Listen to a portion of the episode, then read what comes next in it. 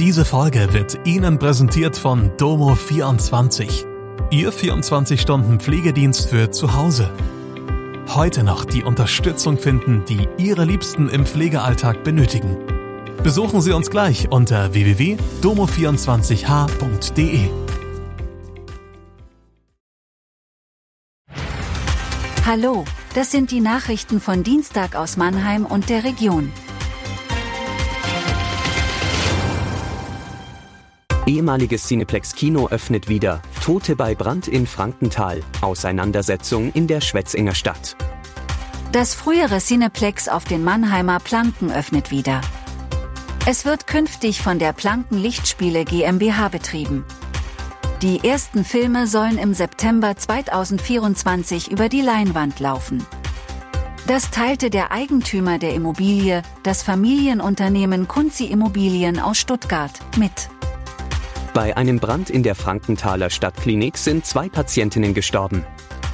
Wie am Dienstag bekannt wurde, war das Feuer in einem Patientenzimmer im zweiten Ohrgeschoss des Krankenhauses ausgebrochen. Drei Frauen befanden sich in dem Raum. Zwei kamen ums Leben, eine dritte erlitt leichte Verletzungen und konnte sich selbst in Sicherheit bringen. Weitere Menschen mussten wegen Rauchgasvergiftungen behandelt werden. Polizei und Staatsanwaltschaft ermitteln, warum sich der Brand so schnell ausbreiten konnte.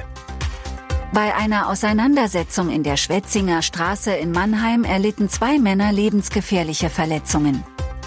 Laut Polizei und Staatsanwaltschaft kam es zwischen einem 32-jährigen und seinem 28-jährigen Bekannten zu einem Streit.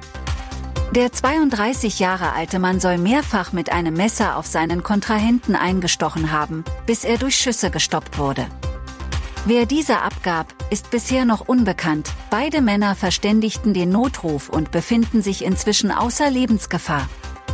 Übrigens, wir würden uns freuen, wenn ihr an unserer Umfrage auf Spotify teilnehmt und uns Feedback zu Mannheim Kompakt gibt.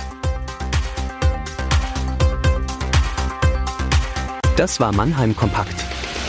Jeden Montag bis Freitag ab 16 Uhr auf allen gängigen Podcast-Plattformen.